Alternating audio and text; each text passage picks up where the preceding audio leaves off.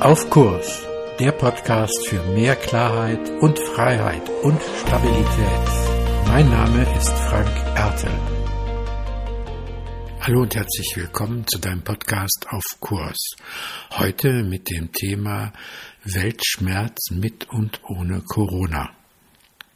Also zu jammern gibt's ja eigentlich immer irgendetwas und wer nichts hat, der findet was. So ist es ja manchmal auch oder so könnte man es denken.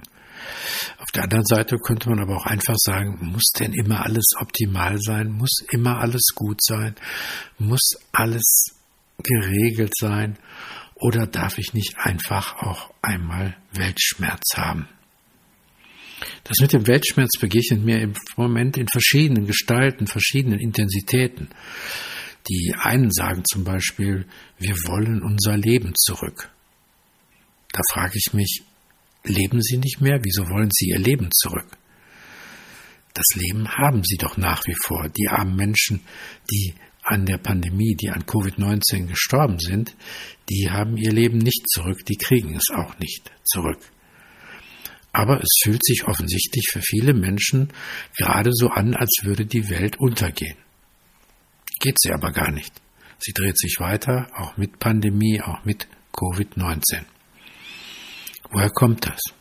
Vielleicht ist es eine Frage der Perspektive, weil in den Medien wird uns ja permanent vorgehalten und erzählt, was alles so passiert, welche Regeln es gibt, welche Strafen es gibt, wie viel Tote es gibt, wie voll die Intensivstationen sind, wie, wo demonstriert wird, wo Leute Masken tragen, wo Leute keine Masken tragen und, und, und, und, und.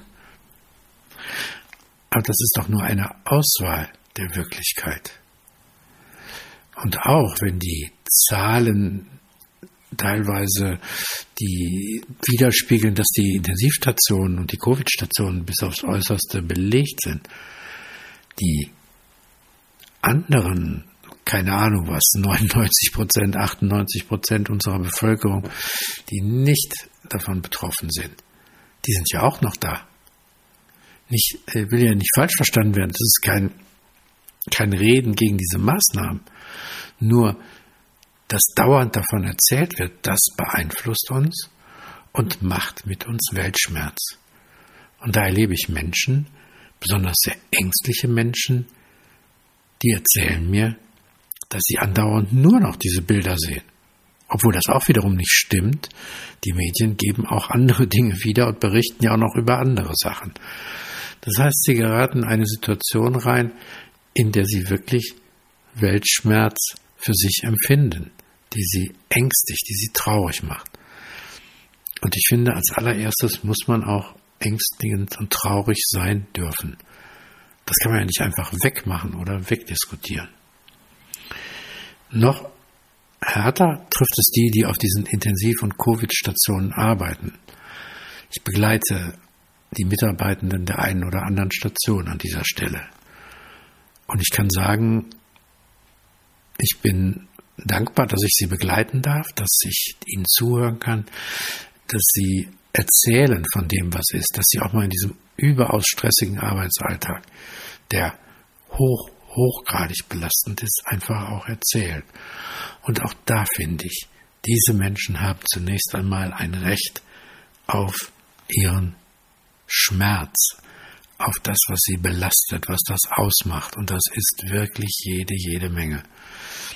Die Bedingungen sind schwierig. Nicht nur, weil der Arbeitsanfall höher ist, weil man Kittel tragen muss, FFP3-Masken teilweise tragen muss, weil man manchmal die Tränen, die einem runterlaufen, nicht mehr von dem Schweiß, der einem runterläuft, erzählen kann. Eins zum Beispiel, um es zu nennen, ist, dass in der Regel die Patienten, wenn sie auf Intensiv verlegt werden, gar nicht beatmet werden, sondern einfach auch noch normal reden können. Das heißt, man baut eine Beziehung auf. Und auf der anderen Seite ist dann eben schwieriger, ist sie zu beatmen. Das ist zum Beispiel im Rettungsdienst ja völlig anders. Da hat man keine Beziehung zu demjenigen, den man rettet oder nicht rettet, sondern man kommt rein und unterstützt und hat keine Ahnung im Grunde, wer das ist, wie der ist, was da gelebt hat, welche Geschichte da ist. Das ist ganz anders. Und die Kontaktbeschränkungen treffen ja das Personal auf den Intensivstationen und den Covid-Stationen genauso wie uns alle. Sowohl privat als auch im Dienst. Es gibt überhaupt keine Möglichkeit auszuweichen. Wo sind denn die Oasen? Wo kann ich auftanken? Wo kann ich für mich Sorgen und Psychohygiene betreiben? Das ist super schwierig und macht echten Schmerz und Weltschmerz. Und trotzdem, bei all dem, was belastend ist, wir leben noch alle. Unser Leben hat Einschränkungen. Für manche ist es super schwer, auch durch andere Dinge als jetzt Intensivstation. Manche sagen, ich habe nicht so hohe ja, Verluste oder Einschränkungen in dieser Zeit. Andere wiederum haben einfach Angst. Angst, was ist? Die greifen auch diese Angst, die in unserer Gesellschaft zurzeit um sich greift. Diese Atmosphäre der Angst durch den Virus, durch die Maßnahmen, durch die Strafen, durch das, wie es ist, durch das Nicht-Auskennen, durch das Durcheinander. Welches Bundesland hat auf, welches Bundesland hat zu? Das ängstigt viele Leute. Und da erlebe ich Menschen, die ohnehin schon Angst haben, dass sie jetzt noch mehr Angst haben und belastet sind. Und dennoch bin ich der Meinung, dieser Schmerz muss erstmal sein Recht haben und auch gewürdigt werden. Vielleicht zwei, drei Dinge, die dann dazu beitragen, wie man trotzdem auf Kurs bleiben kann und nicht in der Situation verharrt, nicht im Schmerz alleine verharrt.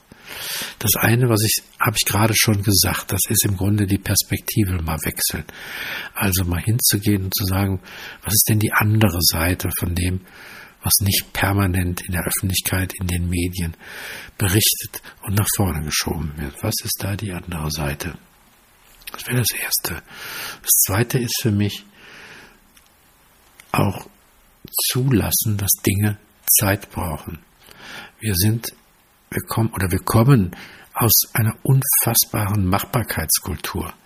Alles wird angepackt, alles wird verändert.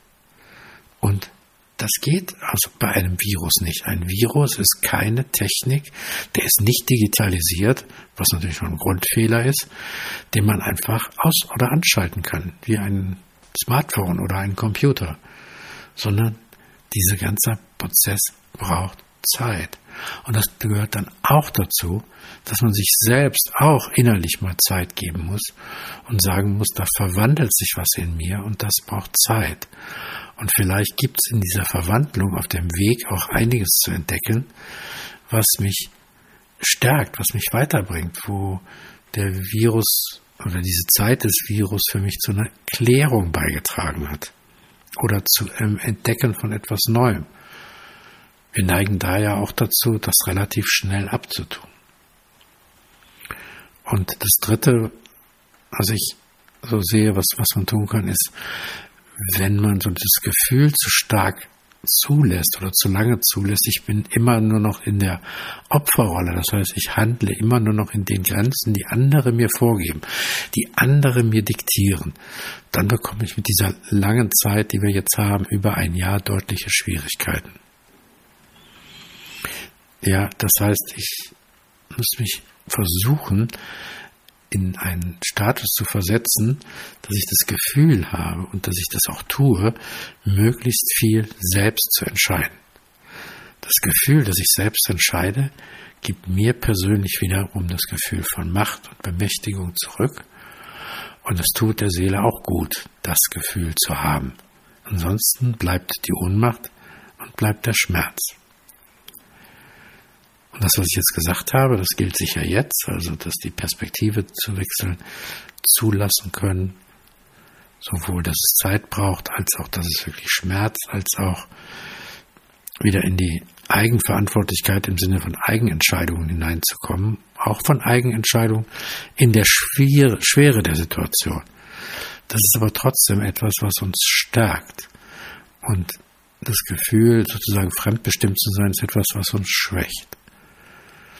Und diese drei Dinge gelten natürlich gerade jetzt in dieser Zeit, aber sie gelten auch darüber hinaus, weil es dazu führt, dass wir nicht im Schmerz verharren, sondern unsere Kraft entdecken und auch das Gute oder das Gelingende oder vielleicht sogar das Heilende in dem, was uns gerade schmerzt. In diesem Sinne wünsche ich euch genau diese drei Punkte und dass ihr die Kraft entwickelt, so auf Kurs zu bleiben. Und es gibt sicher viele gute Dinge, die auch wieder möglich sein werden. Aber Dankbarkeit ist auch eine Haltung und unser Leben haben wir noch. Bleib auf Kurs. Bis dahin, alles Gute. Mehr zu diesem Thema auf meiner Webseite frankertel.de. Dir gefällt der Podcast? Abonniere und bewerte ihn gerne und bleib auf Kurs.